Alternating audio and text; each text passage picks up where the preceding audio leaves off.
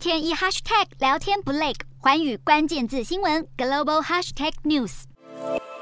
乌俄战事陷入焦灼，眼看就要届满五个月，当局持续寻求外援。十八号，乌克兰第一夫人欧伦娜抵达美国华盛顿特区，她一袭草绿色的连身长裙现身，搭配包头和高跟鞋，低调朴素而不失隆重优雅。而第一站就是美国国际开发总署，外界推测双方的焦点与乌克兰的战后重建有关。乌克兰总理史米加尔日前曾预估，重建的经费将会高达七千五百亿美元。二十八号，欧伦娜也与美国国务卿布林肯会晤，商讨人道救援计划。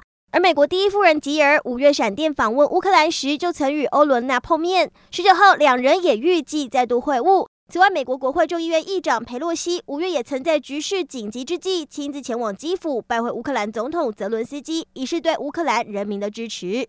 而佩洛西也宣布，欧伦娜将会在美东时间二十号上午十一点，也就是台湾时间同一天的晚间十一点，在美国国会发表演说。而欧伦娜这一回代夫出征，亲自访美求助，可说是行程满档。